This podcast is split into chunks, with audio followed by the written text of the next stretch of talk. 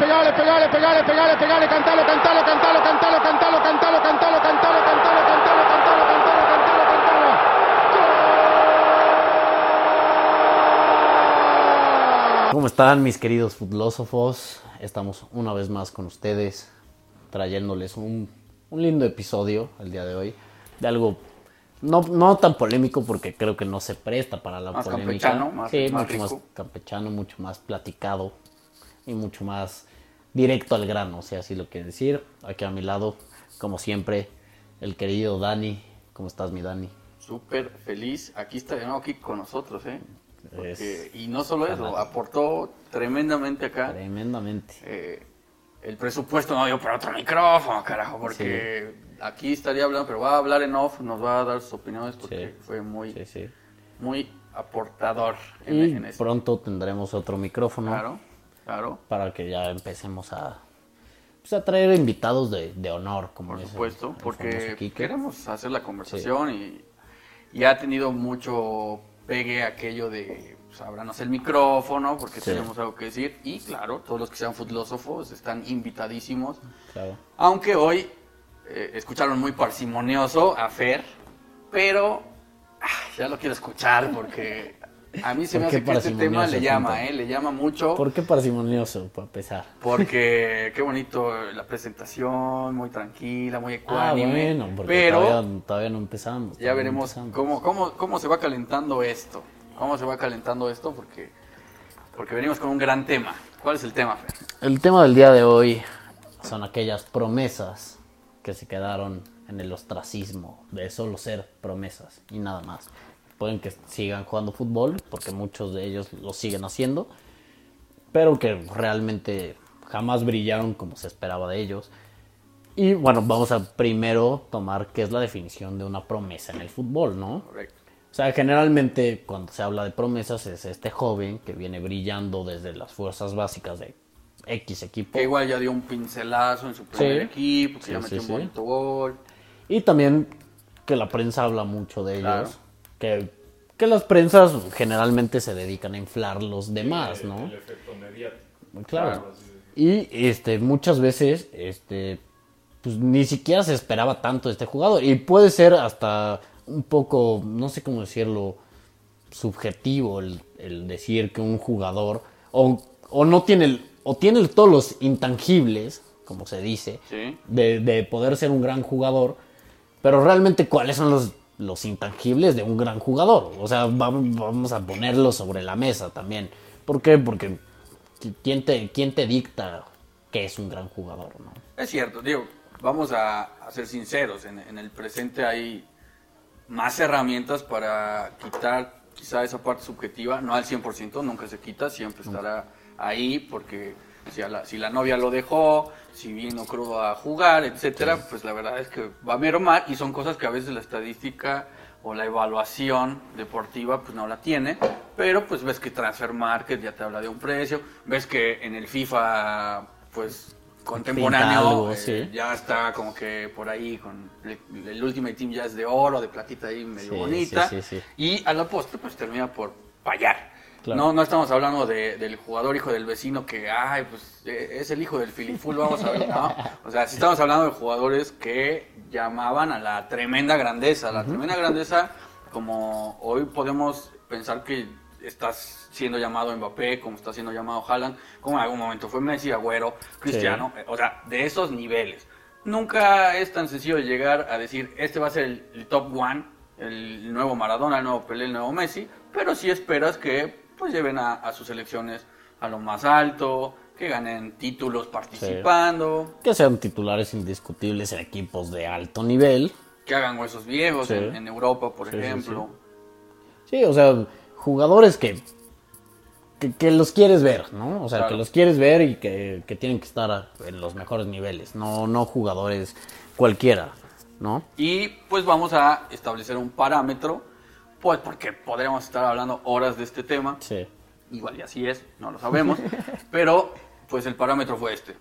Van a ser 12 del continente americano, más un DT, Sí. 12 de Europa, De Europa. más un DT, Y en esos 12, pues obviamente hablaremos preponderantemente de algunos países. Tres de Argentina, tres de Brasil, tres de México, que es nuestro país de origen, y tres del resto de América.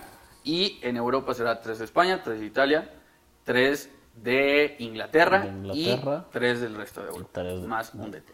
Entonces, ¿qué te parece si ahora empezamos por América? Porque creo que hemos empezado con Europa usualmente y Sí. creo yo que en América, uff, tenemos para dar y repartir de esto.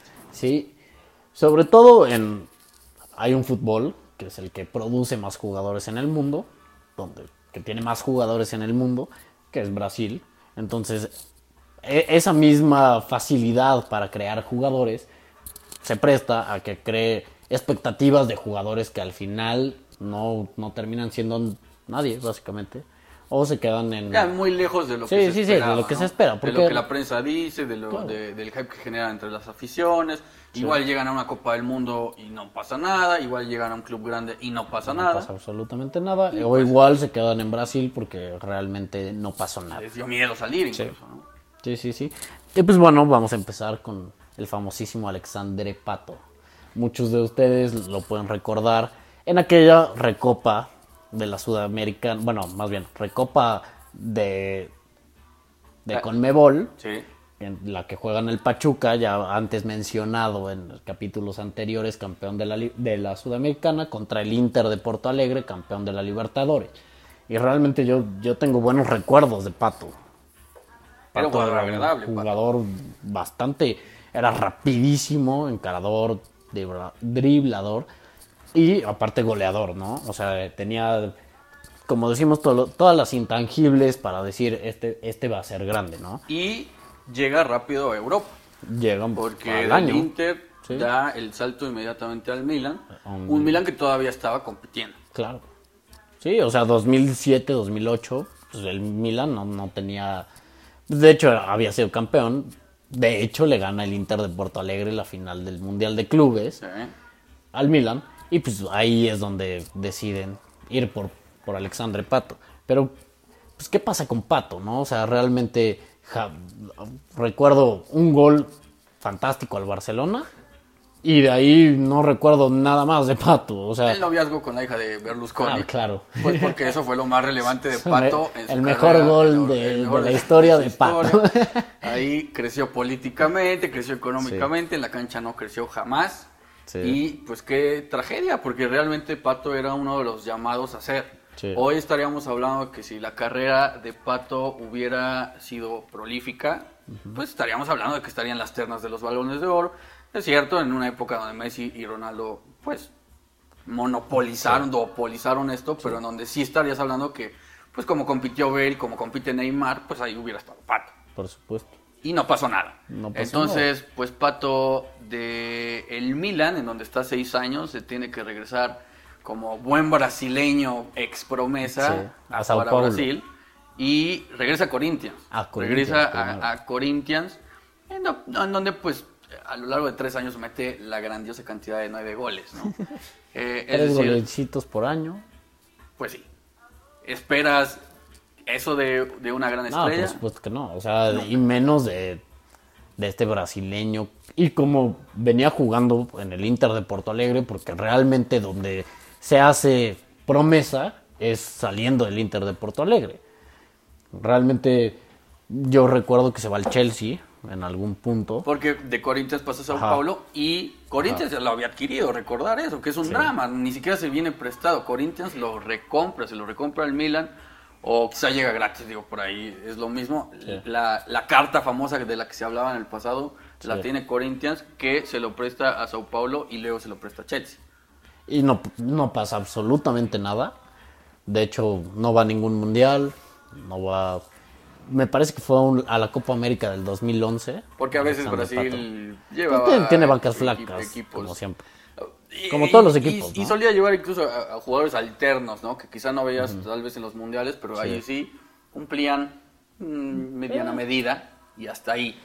Pero si hablamos de Alexandre Pato, pues hubo más fracasos en donde estuvo que, que éxitos. Realmente creo que ganó una, una liga con el Milan. Y adiós. nada más. O Y pues ahorita viene a darle eh, brillo, si se pudiera decir ahí, al Orlando City, en donde pues ya de qué estamos hablando, ¿no? Si No, bueno. a tus 31 años esa es tu expectativa, digo, entendemos que por ahí la, la dinámica del futbolista, de la realización profesional de la gente pues es muy diferente, ya el amor a la camiseta, etcétera, cambia. Pues tener 31 y jugar en el Orlando cuando eras la gran promesa de Brasil, Claro. pues es un drama, ¿no? Pero regresamos a esta parte donde hablamos de intangibles para ser un gran jugador, que en la cancha era un gran jugador, que nunca lo mostró por, por otras cosas ajenas al fútbol. Me parece que como buen brasileño la fiesta Le ganó, siempre le ganó, le ganó la fiesta. Siempre, siempre gana, ¿no? O sea, la fiesta es generalmente eh, el mal de los brasileños de los y de las promesas, ¿no? O sea, lo podemos ver. Un ejemplo, una mención honorífica se llama Arthur, ¿no? O sea, para mí, barcelonista, pues Arthur es, es- es este jugador que, pues que le gana la fiesta, ¿no? Y que terminan desapareciendo el mapa. Porque al brasileño le gana la fiesta, ¿no? Y porque había indicios de brasileños a los que la fiesta nada más los complementaba, pero la rompían en la cancha. Romario históricamente, Ronaldinho, Sí. Ronaldo. Ronaldinho y Ronaldo competían este, pues por ver quién, quién hacía las mejores fiestas, por ejemplo. Roberto Carlos Sí. pues quería como el cantante tener un millón de amigos y pues hizo hijos por todos lados, pero no por eso dejaban de jugar. Dani Y- Alves. Da- Dani Alves, es decir, Sí. no es la constante de brasileño obligatoriamente Sí, se no. lo come la fiesta, pero parece ser que sí es algo que pasa. Sí. Entonces sí, ya le dedicamos muchísimo tiempo a Pato. Yo creo que le dedicamos más tiempo a Pato del De que ha que pasado en las canchas de los últimos cinco años. Y pues mucha suerte Sí. con el Orlando City. Y si nos está escuchando, que nos mande un premio porque Pues sí, porque nos ¿quién mande ha algo. hablado- quién ha digo, hablado de él Nadie, o sea, cinco años? pues, En, en Orlando ni siquiera yo creo que lo conocen, ¿No? básicamente. No es Kaká, no es Kaká que No. llegó con, con, ni, con otro ni Nani, ni, ¿sí? ni nadie, o sea, básicamente. Y podemos pasar a- ahí a otro animal, a otro, otro pajarillo por ahí que, que no funcionó, que a mi gusto, cuando agarraba la bola, todavía lo hacía mejor. De esos Sí. jugadores cadentes de, de antaño, Uh. que, que en, en un espacio de un metro cuadrado te movían la bola como nadie. Sí. Ganso, Paulo Enrique Ganso. Pablo Enrique Ganso. Que yo, yo fui un enamorado de Ganso, no, no voy a mentir.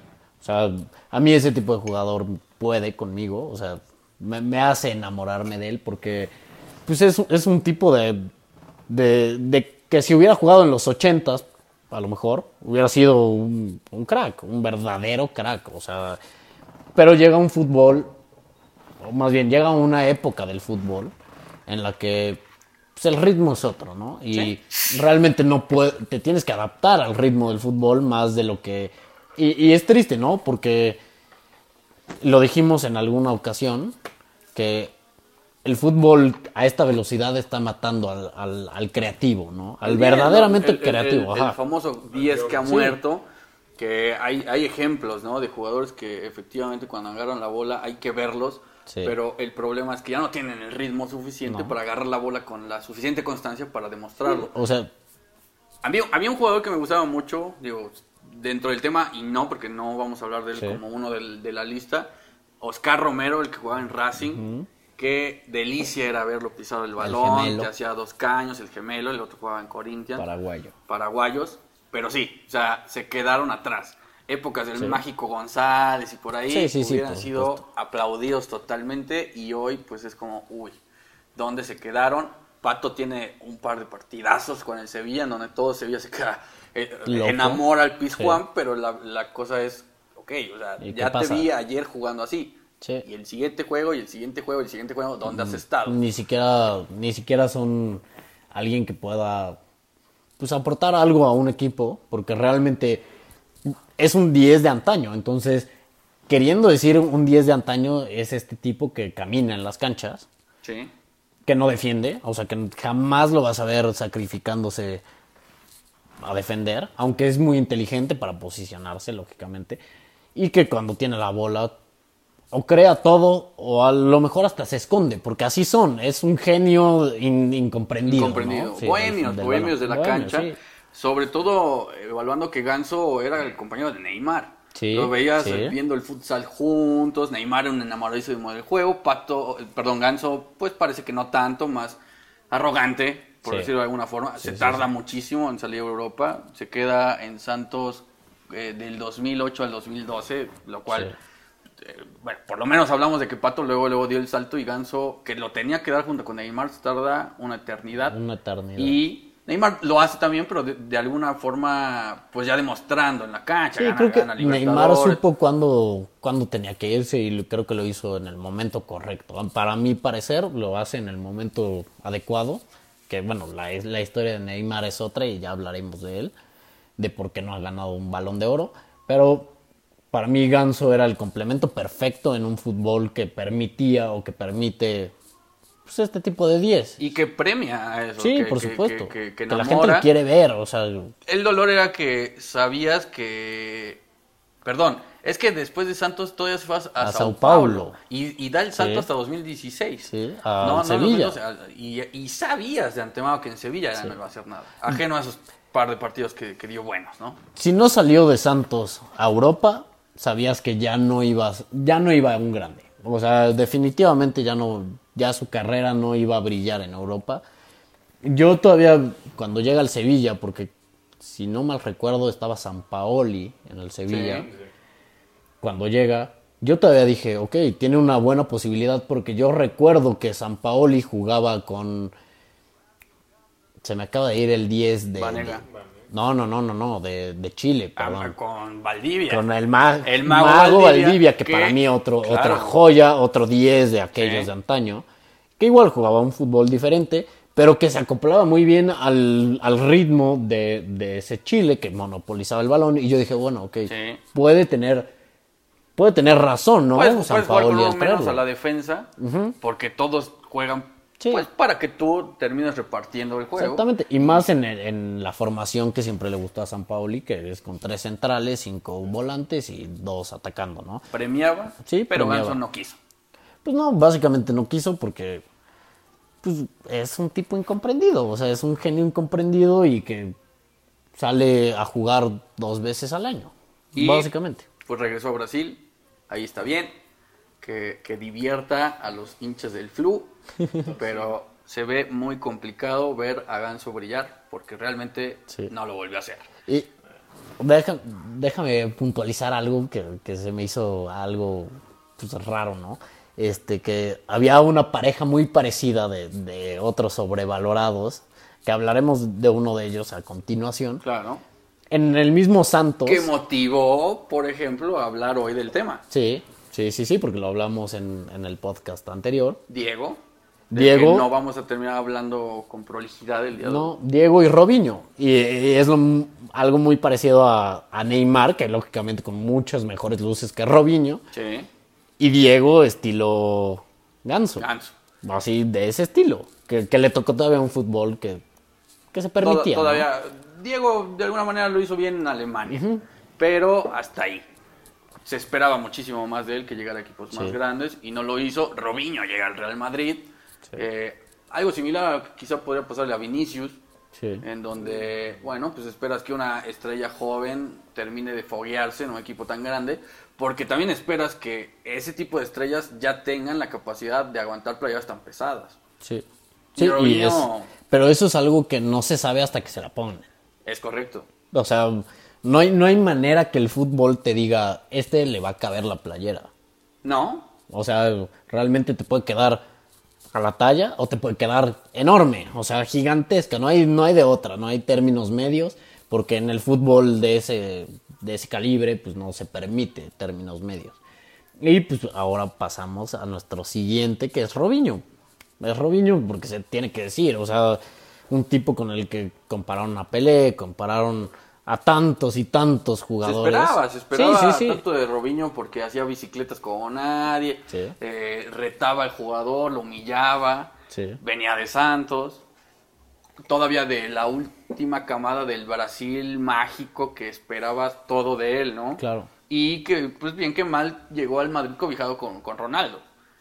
Entonces, pues decías, ok, suena bien que Ronaldo, que tiene toda la experiencia, que le gusta la fiesta, que le gusta la cancha, Sí. que hace y la descoce Y que lo van a arropar, ¿no? lo va a ropar, sí. lo va a hacer bien. Es decir, Robinho, pues tuvo sus momentos, porque pues tienes que tener algunos Ah, momentos. Mira, yo recuerdo Pues el primer partido de Robinho es contra un Cádiz, contra el Cádiz. Yo recuerdo perfecto ese partido. Y increíblemente, y hablamos de sobrevaloración y de promesas de sueños frustrados, ¿no?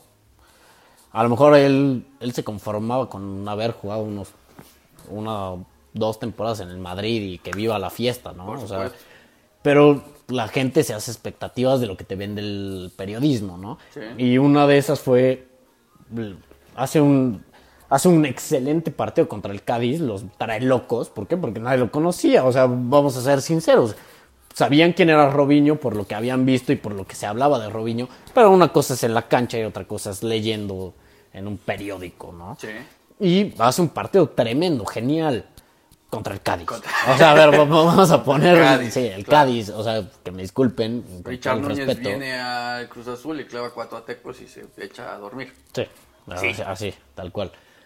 Del Cádiz y ya le quieren regalar el balón de oro en un partido, ¿no? Sí. Y, y es cuando dices, ok, ¿hasta qué punto influye tanto el periodismo que te vende a, a la promesa? Y otra cosa es lo que estás viendo día a día, partido a partido o entrenamiento a entrenamiento, que nosotros no tenemos esa entrada a los entrenamientos, pero que pues probablemente por algo nunca fue este titular indiscutido que Y movía las masas. ¿no? Recordar también que, que Robinho comienza a... Bueno, era parte de un proyecto del Manchester City que empezaba a vislumbrar cosas. Sí. En donde ya decías, ojo con el Manchester City. Llegó, llegó Robinho, llegó nuestro flamantísimo Nery Castillo a ese, a ese Manchester City, ¿eh? Y el ano. Y el... Uy, otro, otro de aquellos cadentes que como medio incomprendidos.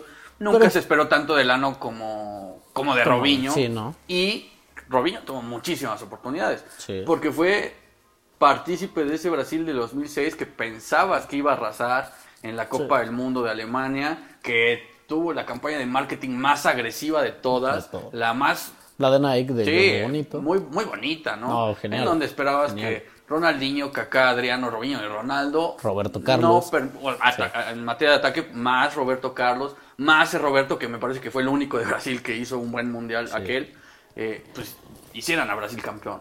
Claro. Entonces, tremendo fracaso. De ahí, Robinho sigue estando mucho tiempo en Europa, Va pues al en el Milan. City, va al Milan. Eh, un Milan que comenzaba a perder A ese camino en Europa, ¿no? Sí. Y pues nada, Robinho regresa a Brasil después de irse a China un rato con Sí. el Guangzhou Everg- Evergrande, que era de, de aquellos que compraban y compraban de ese tipo de jugadores. Luego re- regresa al Mineiro, se vuelve a ir a Europa, se va a Turquía, regresa a Santos y pues nada, con Santos ya no juega. No, y tuvo un, un problema con la ley ahí. Sí. Pequeño gran problema. Ah, con hace la no ley, mucho pequeño tiempo. gran problema con la Y, ley. pues, Recién este año. Sí, sí, sí, sí. Y sí, pues hace veremos cuál tiempo. es el futuro de Robinho, pero ciertamente el futuro Ya no está en el social, fútbol. porque en la cancha ya se fue. Y pues después de Brasil podemos hablar del otro grande de América, De América. que México. igual que Ah, no, Brasil, perdón, no, Argentina. no, Chile, ¿no? Ah. que igual que Brasil, promesas y promesas también Sí. pues invitadas por esa prensa histriónica que tienen ahí, que a veces también infla jugadores como si Claro. fuera, ¿no? Aunque yo siento que en Argentina cumplen, terminan, es, es tanto lo que luchan en la cancha por estar ahí, porque Sí. al igual que en Brasil, levantas una piedra y salen dos jugadores de Sí. fútbol. Pero, o sea, hay muchos que cumplen y que su mismo tema canchero los hace estar ahí. O sea, probablemente jamás cumplan lo que se esperaba de ellos, pero sí los hace estar ahí, Estar, estar, fue, fue un poquito más difícil elegir Sí. al argentino porque realmente no fue tan drástico como Robinho, Ganso y Pato, que son totalmente confirmados como figuras fallidas, promesas Sí. fallidas, pero sí podríamos hablar de jugadores de los que se esperaba muchísimo y no lograron. Empezando por Saviola, por ejemplo. Increíble. O sea, llega al Barcelona pintando lo que iba a ser Messi. O sea, él sale de River, de, de un, de un buen River, digámoslo, De- porque de estaba bien que- arropado. Que, tenía esa constancia de generar al 9 que, Sí. que, que siempre estaba ahí, ¿no? Enzo, por ejemplo, que fue un jugador más de River, no, no fue tan europeo, etcétera, Sí. hizo huesos viejos en River, pero que pues dejó a, pues aqu- aquel resquicio de vamos a ver al 9 de River porque nos gusta y de ahí salió Crespo, después de Saviola sale Higuaín, sale Falcao, Sí. que, que demuestran cosas, pero Saviola estaba en esa camada de, de grandes delanteros que terminan por no demostrar. Y llega el Barcelona con, con un gran cartel, ¿no? Como la próxima promesa del fútbol argentino y del fútbol del Barcelona, porque, porque estaba en épocas de vacas no tan gordas, No. de vacas flacas. Llega al Barcelona y pues realmente no pasa absolutamente nada con, con Saviola. O sea, realmente Saviola después se va al Madrid, lo recuerdo. Bueno, se va al Mónaco, Va al intenta renacer sí. por ahí, luego llega al Sevilla, lo cual ya es... Estás hablando que Mónaco y Sevilla ya es un paso abajo definitivamente que el supuesto. Barcelona. Y más en esa época. El Madrid también comienza a sufrir, como que tener Sí. dudas con respecto a cómo armar sus equipos y recurre a él ya con ese cuestionamiento de, a ver, Saviola no ha ¿Quién- hecho nada. Saviola? Sí. ¿Qué está pasando ahí en donde Sí, sí. realmente Saviola no puede ser tu referente? El otro era Van Nistelrooy y le sale bien. Claro. Pero ya no estaba pasando absolutamente con, nada con Saviola como para llegar al Madrid. Lo confirma con su grandísima cantidad de goles, cuatro, cuatro goles en el Real Madrid en su estancia de 17 partidos, o sea, un torneo corto en México Sí. y adiós. Y ni siquiera siendo goleador en México. o no sea, sería si- fuera así. En No, por supuesto que no. ningún lugar sería goleador porque nunca lo fue, salvo en aquel primer hijos. River en, en la cancha con sus hijos. Ah, mete 45 goles en 85 con River. Sí. que está joven, dices, ok, pues Es- hay es- que verlo, es un buen hay que número, verlo. sí. Pero nada, se va al Benfica y empieza a, a- a viajar. Al Málaga, al Olympiacos, al Chievo Verona, que le encantó agarrar figuras de antaño, entre comillas, porque insisto, sabe- sabe- Unos no, románticos, la- Pero que estuvo la Luca directiva. Toni, que estuvo Rafa Márquez. Obviamente descendió porque realmente ya se llenó de viejos que pues tenían un nombre pero nada más. Entonces Saviola es un buen punto de referencia para iniciar a hablar de los argentinos y bueno, pues hubo algunos en el tintero que no van a salir porque estuvo difícil. En- eh, hablamos de Fabiani, hablamos de Bonanote, hablamos de, de Piatti, De Piatti. hubo varios. Sí, pero sí, sí, totalmente. eh, podemos hablar de, de otro que, que parecía ser el nuevo Fernando Redondo y que E- Este es un tema difícil porque, pues realmente, Fernando Gago, Fernando Gago. sí, eh, fue un gran jugador.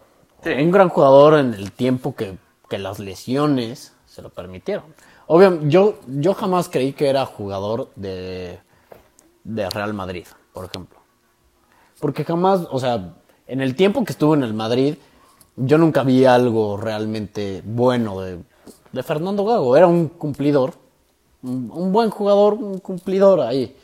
Obviamente las lesiones lo merman a tal grado que pues, todos sabemos ese lastre que tiene Fernando su Gago. Acabó Acabó con su carrera. lado donde iba, lado donde se rompía. Y siempre lo mismo. Por ahí llega el Real Madrid igual con, con aquella fama de jugar en boca, ¿no? De, Sí. de- pues se sabe, ¿no? Los equipos grandes, sobre todo un equipo grande en Argentina, pues tiene afición que valora el buen fútbol, que valora los esfuerzos. Claro. Equipos sobre todo que valoran al contención, al 5, al que termina, sobre todo al que, al que termina agarrando la bola, recuperando la bola y repartiéndola con idea. Sí, con criterio. Sí. Sí, jugando y con Gago lo hacía. sí. Pero, pues la cuestión con Gago es cuántas lesiones tuvo que pasar para al final decidir ya no puedo más. Ya no puedo más. Y se retira pues, relativamente joven. Se retira el año pasado con Vélez, después de romperse y romperse y romperse y romperse. Recordemos aquella imagen que, que le dio la vuelta al mundo con, con la selección argentina jugándose las eliminatorias para el Mundial contra Perú, que se rompe y quiere volver a entrar. Sí. Y le dicen, No pues puede. ya te no rompiste, puede, o sea, ya- Y, y esa es la historia de Gago una y otra y otra y otra y otra vez. o El sea, dolor porque efectivamente Gago Sí. dejó muchas postales Sí. de tristeza, de, de lágrima, Sí. eh, literalmente de lágrimas, en donde De más frustración lo veías total. cerca de la camilla que de la media cancha, a Claro. donde pertenecía. ¿no? Claro. Y aquí vamos a empezar con lo polémico, porque va a haber jugadores polémicos acá, porque todavía están jugando, Sí, pero me parece que ya es momento de mencionarlos. Sí, porque, porque se les pide, ¿no? O sea, porque, porque es, probablemente sí son estos jugadores que que dieron esta pincelada de que tenían algo, este intangible, o sea, mostraban estos intangibles que tanto se le pide a un gran jugador, como es el caso de Paulo Dybala. Por supuesto. ¿Por qué? Porque es un jugador que mostró muy buenas cosas. Obviamente, el decir que iba a ser el próximo Messi, creo que creo que es muy difícil que salgan Esas necesidades Dos que iguales. la prensa busca, ¿no? Claro, para, claro, para generar claro. la polémica. Porque. Sin embargo, sí pensabas que, va, que Dybala iba a hacer más de lo que hizo. No, por supuesto. Porque Pero- igual no eres Messi, pero eres Tevez, pero eres Agüero. Claro. Dices, ah, o sea... O Di María, o- Di María o alguno ahí. Sí. Muy, muy romántico aquella, aquel tema con Dybala porque Dybala juega en instituto. Instituto en De segunda, segunda división. Primera B. Sí. Entonces, de instituto da el salto, pero también valorando aquello de que los argentinos les encantan las divisiones inferiores. Y que la las trabajan bien. Las trabajan bien, la gente las ve Sí. y a veces se avientan pues aquellas puntadas de que aguas que el mejor jugador de la liga está en la segunda o por ahí. Y Dybala era de esos. Claro. Entonces, pues, ¿qué está pasando con Dybala? Sí es un buen jugador, Es un muy buen es un jugador. buen jugador, pero qué complejo es pensar en Dybala, que no lo ha sido hasta el momento, que llegue a ser, si acaso, un resquicio de lo que se esperaba que fuera. Es que realmente todo, todo indica que se le está pasando el tren a Dybala. O sea, y, y Dybala no se está dando cuenta o no, o- o no lo quiere tomar, básicamente. Porque tiene muy buenos años.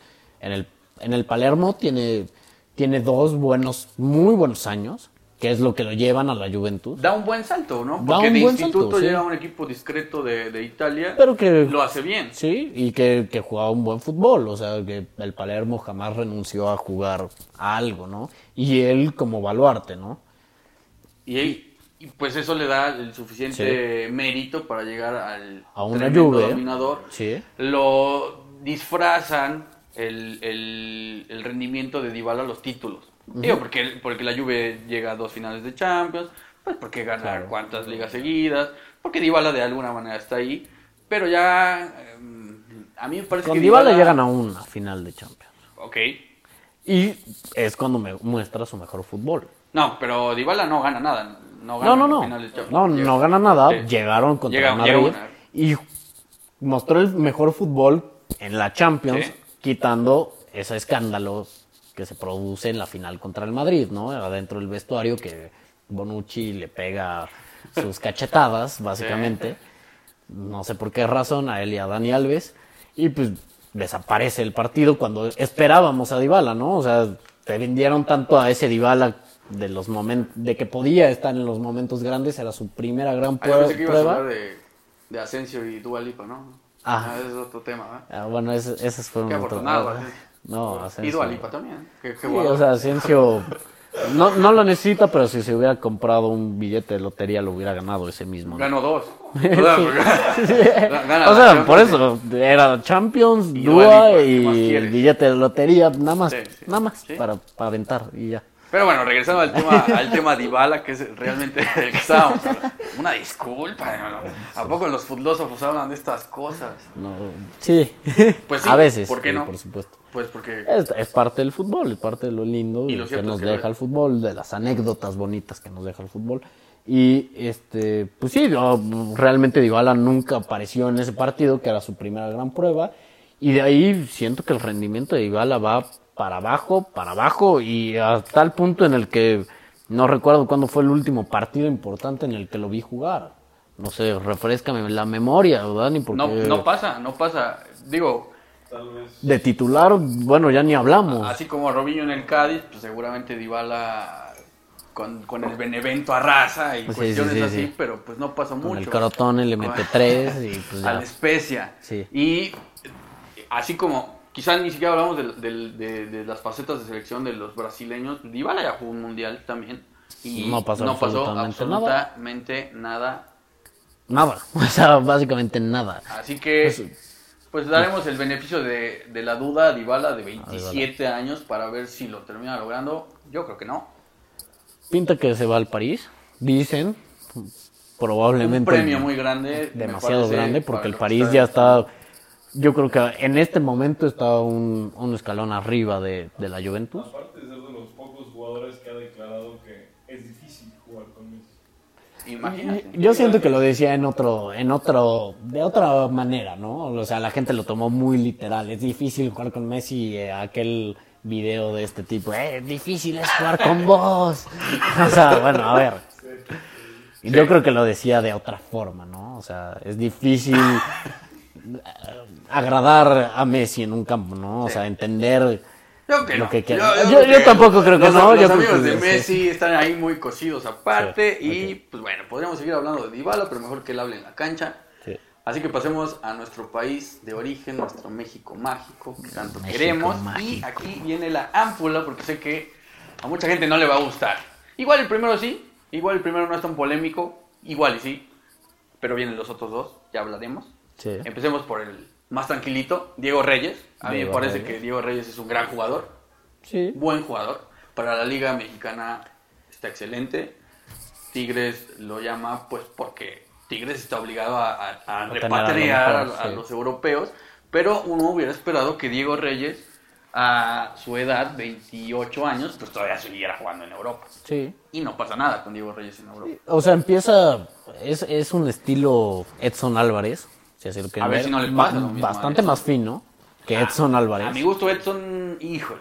A, a mí sí se me hace más fino. Edson se me hace un tipo más inteligente para posicionarse. Porque juegan posiciones diferentes, aunque pe- empezaron en la misma posición y los dos son igual de polivalentes para jugar en las Sí, porque posiciones. pueden jugar de centrales o de, o de O de contención, sí, del famoso 5. A mí Edson se me hace más aguerrido, más, más inteligente para jugar esa posición y creo que llegó al equipo ideal que le puede enseñar a jugar una posición así, ¿no? O la que sea. Sí. Pero, sí, de acuerdo. Pero Reyes, justamente el perfil físico hace que lo quieran comparar luego, luego con Barán. Un Barán que también estaba, pues en veremos, ¿no? Creciendo. Creo que Barán termina logrando cosas. Sí, no a un nivel quizá Loren Blanc.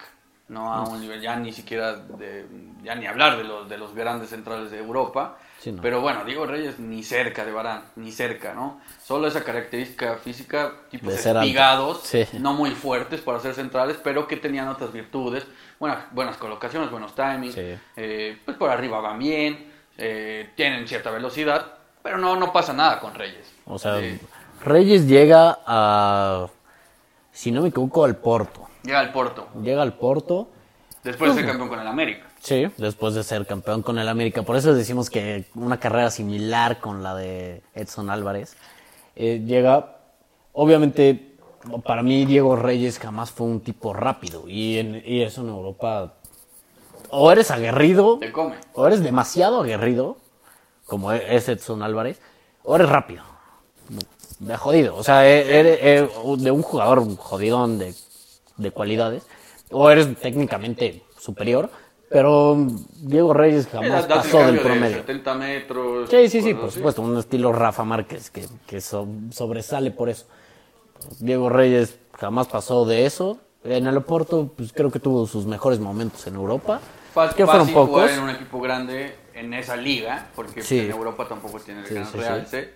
Pero pues empieza a pasear, se va a la Real Sociedad, se va al Español, regresa al Porto, se va al Fenerbahce, Se van al Fenerbahce. juega con el Leganés, lo cual El ya es Leganés un- de a Javier Aguirre. Un salto para abajo muy, muy, muy marcado. O sea, es preferible estar en Tigres Sí. mil veces que estar en Leganés. Sin embargo, te cuestionas por qué llega al Leganés.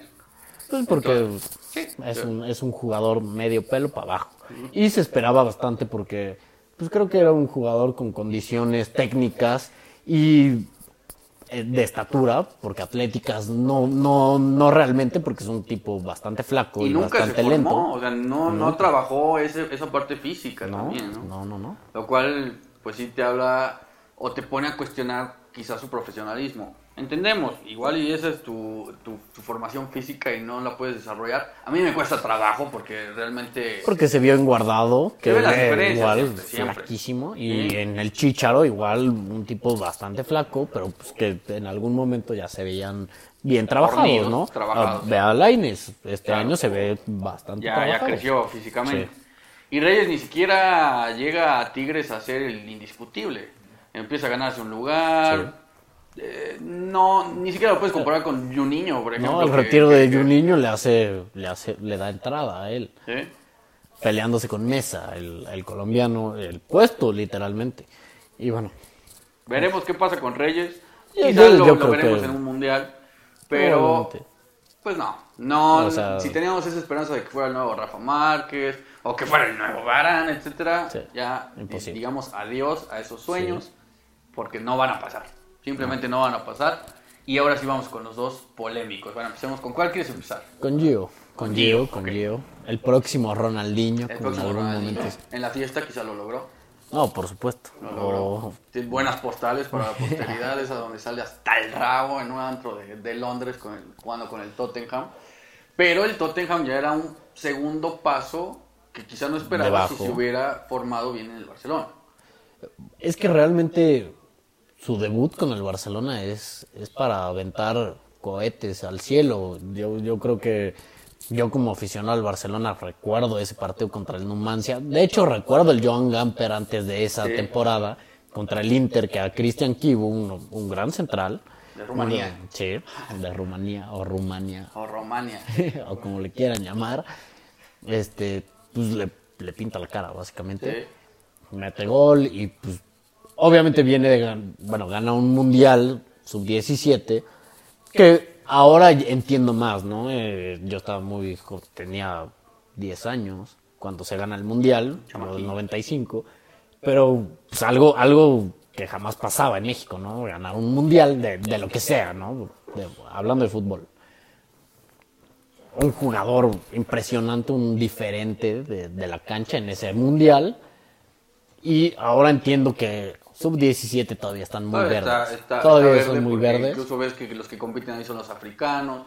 Sí. Sacas Bueno, bueno, a ver, los africanos, porque quién sabe cuándo nacen. O sea, Porque los van a registrar a su villa a los 5 años. Sí, Y, a los- pues, acaban a hacer- los 14, ¿Te acuerdas o sea- ese que jugó con la Lazio que parecía de 40 y apenas tenía Sí, 17 sí, sí, años sí. según, ¿no? Jugadores muy graciosos, o sea, historias graciosas. Pero Giovanni, pues también me parece que a la par que, como a Reyes se le comparaba con Barán, las características físicas, y hay que decirlo, qué barato a veces es el, es el discurso que las características físicas hagan que asemejes a un jugador con otro. Sí parecía Ronaldinho en algunas cosas. Es que- A su edad. sí. Pero, híjole, qué lejos quedó. Pero el, el Ronaldinho de Querétaro era más que yo. Seguramente. O sea, y se nota ahorita con el Gio del América. Que no hace nada. No, o sea, Justamente la otra vez le mete un gol a Querétaro de cabeza y lo festeja como si de verdad. Es Creo que- que, festejó más ese que el que Mira, le metió a Holanda. es polémico porque mucha gente defiende a Gio. Hay gente que defiende a Gio. Ahorita no sé, pero hubo un momento que defendió a Gio porque decían, pues con México ganó lo que tenía que ganar, ¿no? Hizo lo que tenía que hacer con México. A ver, estamos hablando de lo que siempre hablamos, de saber dónde estás parado. Estás en México. ¿Qué, qué se ha ganado en México aparte de Copas de Oro? Una con- confederaciones y, un, y unos olímpicos. Claro, Para todos de recordamos contar. aquel golazo que le mete a Howard, lo humilla, Sí. pero El gol a Holanda. el gol a Holanda. Y, y que después se dio esa polémica que después contó Miguel Herrera. Ah, sí, que ah, le queman lo, le quema el pasto porque pues, hacía mucho calor en Fortaleza y pues, pues ya no juegues, nene, porque básicamente sí, sí, sí, sí, sí, sí, lindo. sí. Sí, no, y es cuando dices, pues, ¿dónde está tu profesionalismo, no? Sí. Siempre te pedí una, Sí, contaba siempre te pedí una. Sí, y, o sea- Pues sí, Giovanni, quizá para la historia de México, seguirá siendo relevante, se le recordará. Es que es la estrella, yo creo que como tal más frustrada en México, o sea, porque realmente tenía a los 17 años, 16, 17, 18, hasta 19 años si quieres, 20 años, todavía decías, es que se puede salvar, o sea, puede, puede ser un gran jugador, a lo mejor ya no va a ser del Barcelona, pero puede ser un jugador que con la selección muestre algo, ¿no? Eh, De este tipo de jugadores que probablemente en sus clubes no son nadie, pero cuando se, se enfundan la verde, pues te, te muestran quiénes, porque quiénes son, aquí ¿no? en México teníamos a- aquello de que Cuauhtémoc pues nunca terminó por romperla en ningún otro lugar más que en México, Sí. pero se ponía la verde y, Y era otra cosa. aguas, aguas. Y Giovanni, quizá emulando aquella situación, pensabas que en el América venía a tomar un gran segundo aire, inmerecido si acaso, porque pues la verdad es que ya había jugado en O sea, de- Galaxy, ya- si, si en la MLS no la haces, en México menos. O sea, Y, lo, y a la muestra lo que ha pasado en los últimos dos días en Conca Champions. Sí. Tal cual. Y bueno, Giovanni, pues teniendo todo, le aprendió muy bien cosas de Ronaldinho y de Deco. La fiesta. La fiesta. O sea, eso fue lo que mejor aprendió. La borrachera. Yo creo que- Anduvo con Belinda, lo cual, pues yo creo que para el currículum está muy bien. Te da un poco de caché. Le da, le da un caché. Asensio, pues es el crack. Ah, no, ah, no, no estamos hablando de Asensio, carajo, ya, ya me voy a callar en ese aspecto. Pero sí, Giovanni aprendió muy bien de Deco y de Ronaldinho la fiesta. La fiesta, y nada más, o sea, no se volvió a desarrollar. No volviste a ver una evolución en Giovanni, no dije, ok, el Barcelona te quedó grande, pero en el Tottenham igual demostraste, o demostraste en En el Racing de Santander, en el Mallorca. Sí, O sea, que, que tuvo sus chispazos que decías, ok, a lo mejor no está para ellos, pero puede que para un Sevilla o Villarreal que termina recayendo en un Villarreal o hasta un Valencia, dices, bueno, pu- puedes jugar, ¿no? O sea, Incluso no, no tienes- Jonah, su hermano, le termina comiendo el manda en otras posiciones, pero comenzabas a hablar más de Jonah que de Giovanni. Sí. Lo cual no habla bien de Giovanni, que era la gran promesa de los dos hermanos. Pero, pero tal cual como pasa en el Barcelona, y ahí, te, y ahí viene como, como medirlos, ¿no? En el Barcelona jamás contaron con Jonathan. O sea, jamás, o sea, Jonathan era un, un buen suplente para, para partidos de poca trascendencia. Y Giovanni sí se hablaba de un, de un buen Giovanni. O sea, de, de un tipo que podía ser, ¿no? Y nunca fue. Nunca fue. No lo eres, Giovanni. No lo vas a hacer. Un día quieres venir a debatirlo, pues, con todo gusto te abrimos Con el micrófono. gusto. Ya si quieres jugar en el equipo de mis cuates, Derecho pues, de réplica. con gusto te, te recibimos. vale, pero- Y después nos vamos por unas chelas sin, Sí. sin media bronca. presentas a tus amigas, porque seguramente la vida del DF pues, te, te ha dejado muchas experiencias al respecto y hasta ahí. Porque goles, no. Porque juego, no. O sea, eso te ha dejado. Y Sí. pues gracias Giovanni por embellecer estos últimos 5, 6, 7 minutos, más de los que has jugado en el pasado reciente. Y ahora sí vamos con la gran polémica mexicana, porque yo sé que esta sí va a generar polémica. esta sí es polémica. ¿Quién es, Carlos? Carlitos Vela. Carlitos Vela, Carlitos Sí. Vela, pero ¿por qué? Porque empezamos hablando de que promesas, promesas de lo que significa una promesa para el fútbol mundial. O sea, no solo de un país, porque estamos hablando de un tipo que ganó un mundial sub-17 y que se va directamente al Arsenal. A una de las mecas de formación, digamos, en Europa y en el mundo. Claro, y estás hablando de, de épocas, o sea, vamos a, vamos a poner en contexto la cronología, ¿no? O sea, 2005. 2005 ganas un mundial, 2006 estás en el Arsenal que llega a la final, bueno, obviamente en, en- en inferiores, pero llega a una final de Champions League con gente genial ahí y jugando un buen fútbol.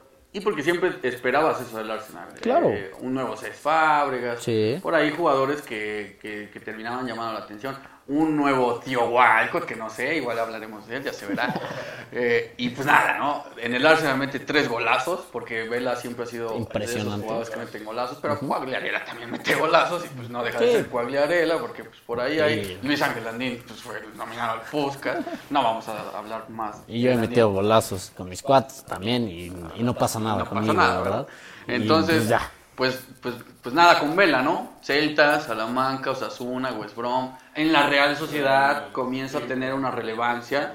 se, acomodó mucho en, en- en la ciudad, ¿no? En San Sebastián. Y, y realmente es polémico porque mucha gente, no, ¿cómo? Pues es un crack. La sigue rompiendo en el, en el L- LAFC. Ok, ¿quién es el LAFC? O sea, para la historia del fútbol, ¿quién es el LAFC? O sea, lo vimos el año pasado. No le gana a Tigres, a un Tigres X, gris, Sí. completamente. Que sí, que le hace muy buenos partidos al Cruz Azul. Ah, y- lo ves jugando en la, en la León. MLS que favorece al delantero Sí. y tiene una marcadísima fuera del área por la media luna, Sí, donde sí, sí. el ángulo, hizo muchos goles así.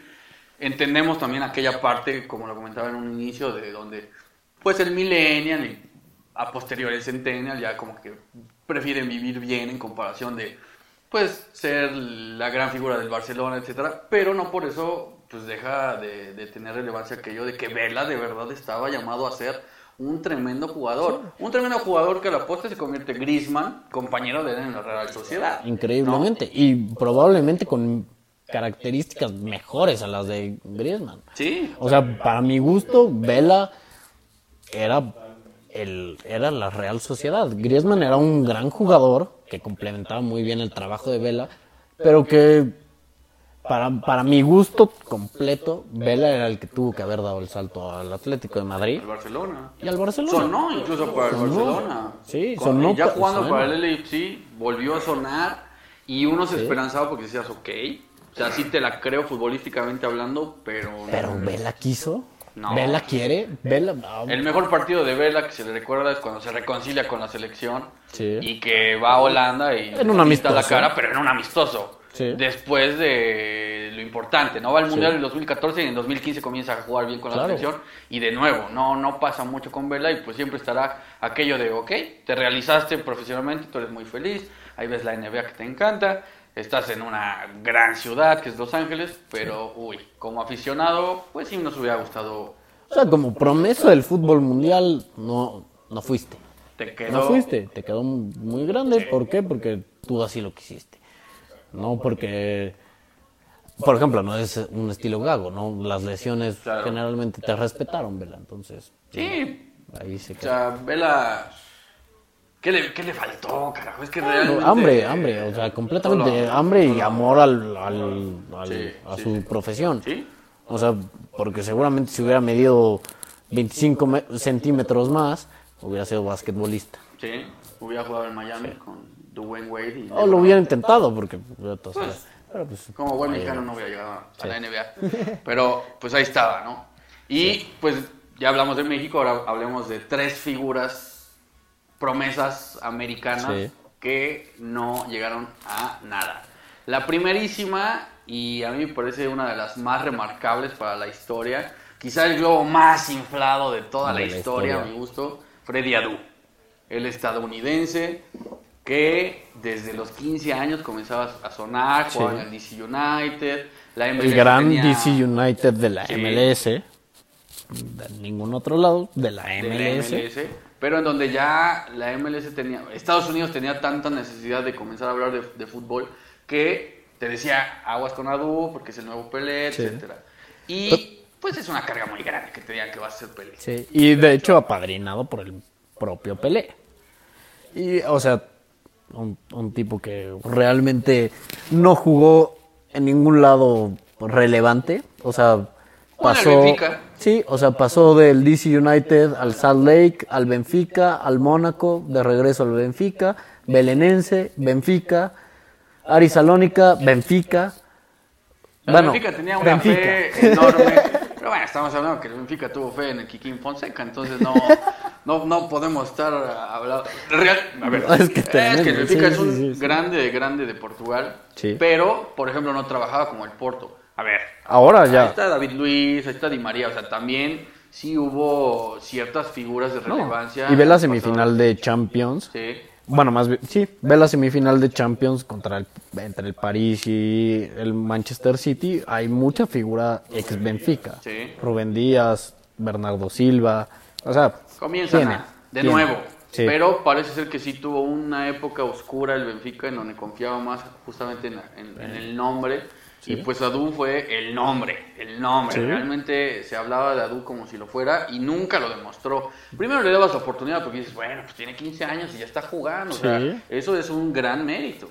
Pero luego, ¿qué, qué, qué sucede? ¿Qué, qué sigue? Pues tienes que empezar a demostrar, tienes que Claro. empezar a meter goles. Como nueve, pues tienes que empezar a meter goles importantes, etcétera. Tienes que brillar, básicamente. O sea, ya, ya que el mundo te ponga como promesa, tienes que empezar a brillar en algo, de alguna manera, ¿no? O sea, ya sea metiendo goles, pu- puedes meter goles feos.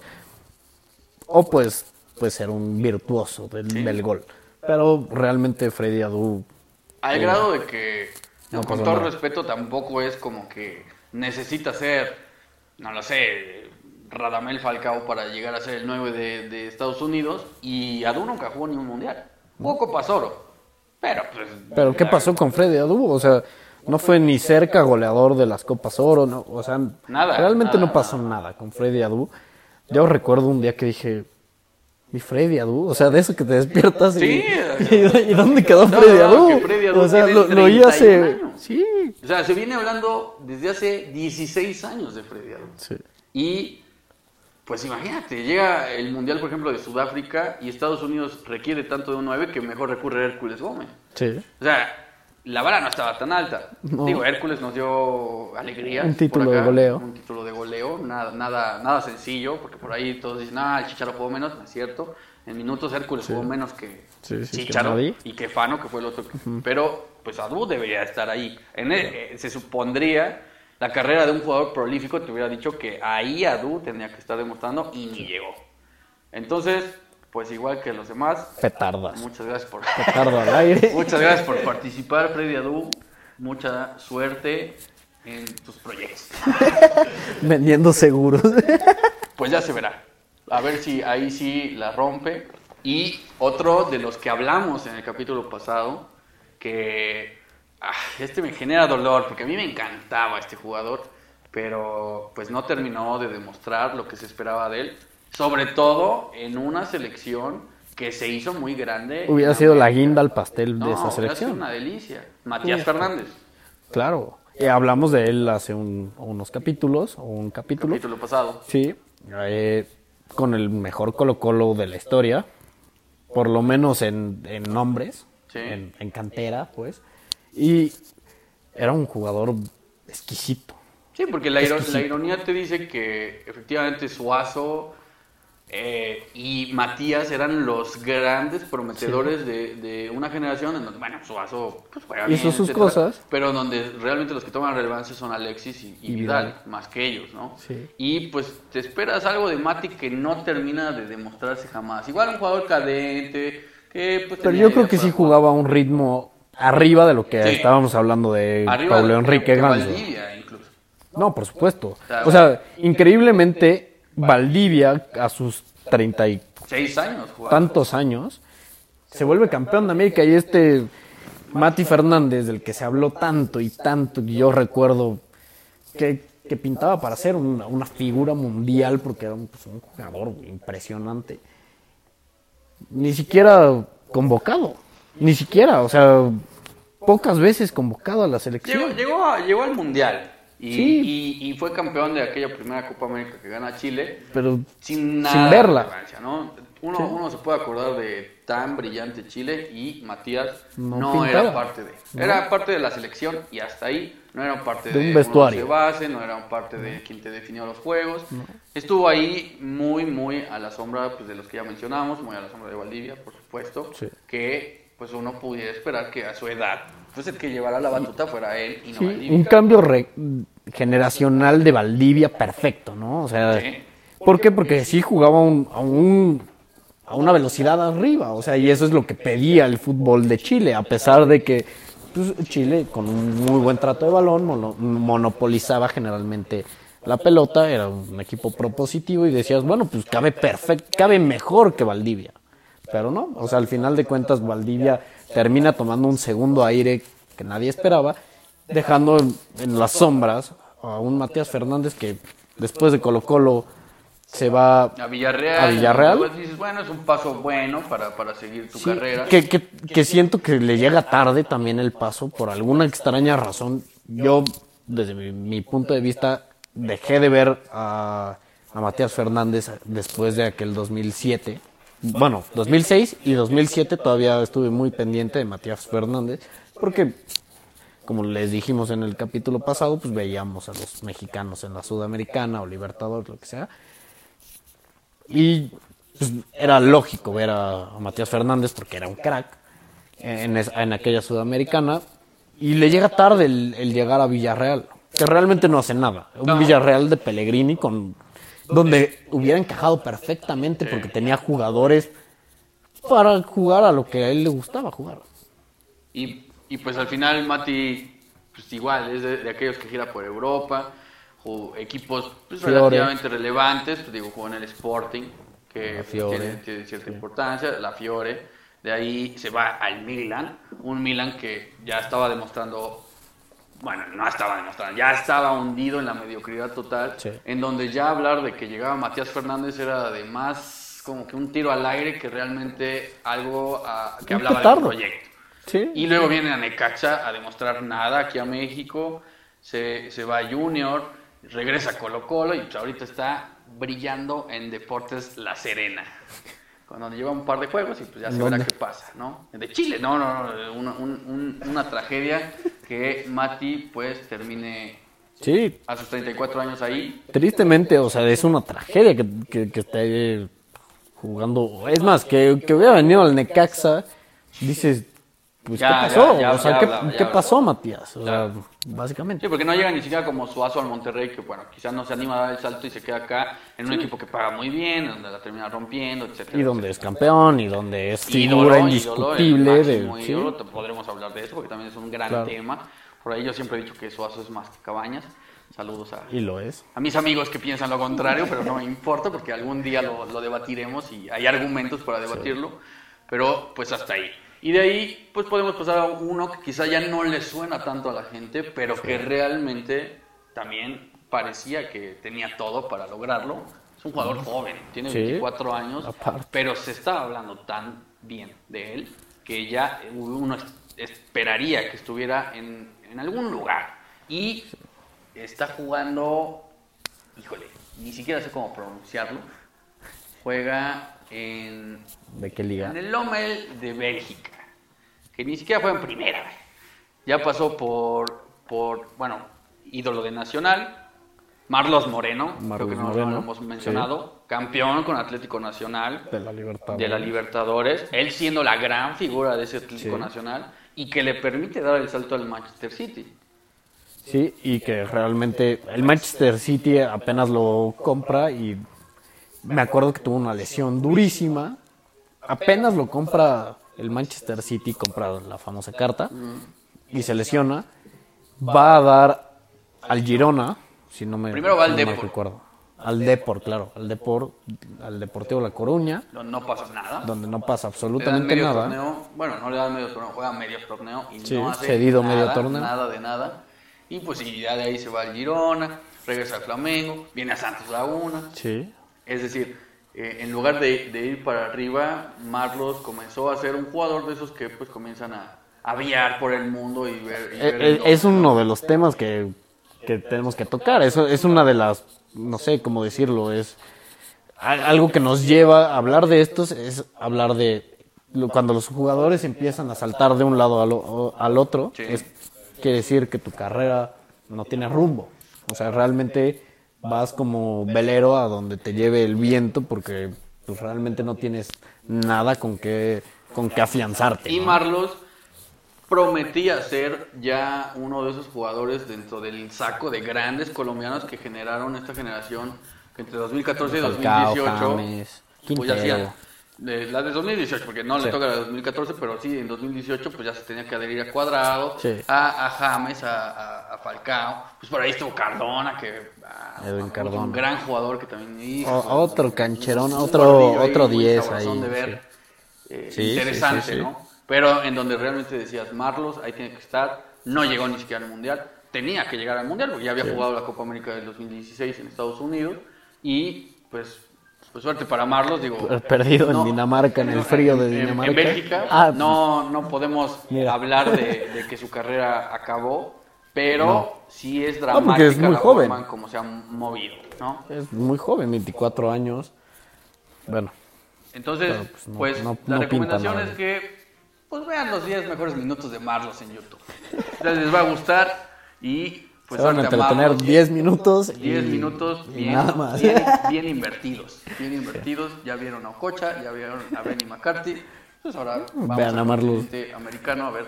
Esta- estaría bueno que, bueno, ustedes público, díganos, estaría bueno que, que vayamos poniendo es- esa lista, ¿no? Esa lista en, en lista de los YouTube. highlights. Sí, lista Sí, de... sí, sí. en- Vamos sigan, a sigan esa lista. lista, ¿no? Sí. Eh, vean a este jugador, 10 minutos. Ya, bueno. 10 minutos. El Piojo Herrera llegó a, a- a contratar jugadores por videos de YouTube. ¿Por qué ustedes no?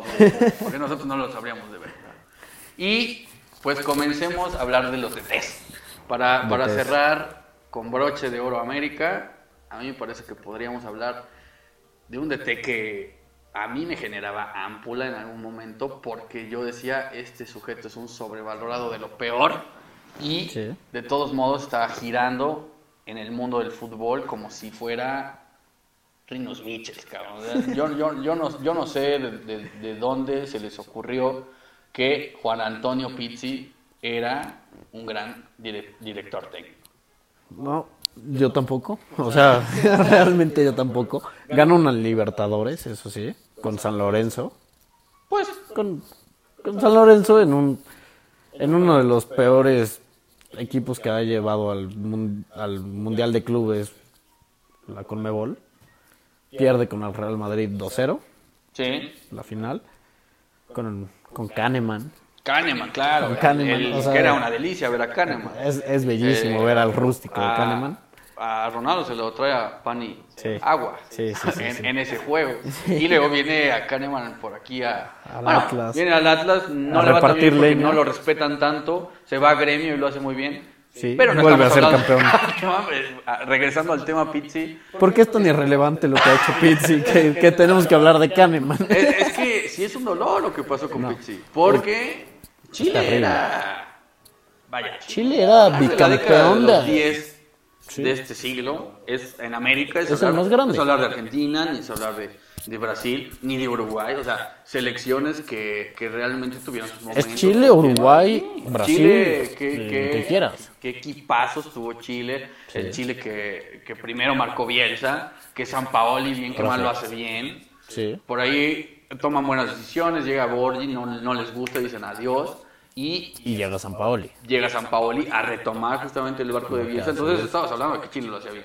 Direct- En materia estratégica lo hacía bien y Pizzi pues pretendía ser aquella función. Sí, y tenía personajes como para retomar, a lo mejor de un nivel un poco, un poco más bajo, un pelín más bajo, un- pero teniendo la misma base. O sea, básicamente eran los mismos, con, con ciertos actores que podías decir, ok, pues, esto no lo tenía antes, ¿no?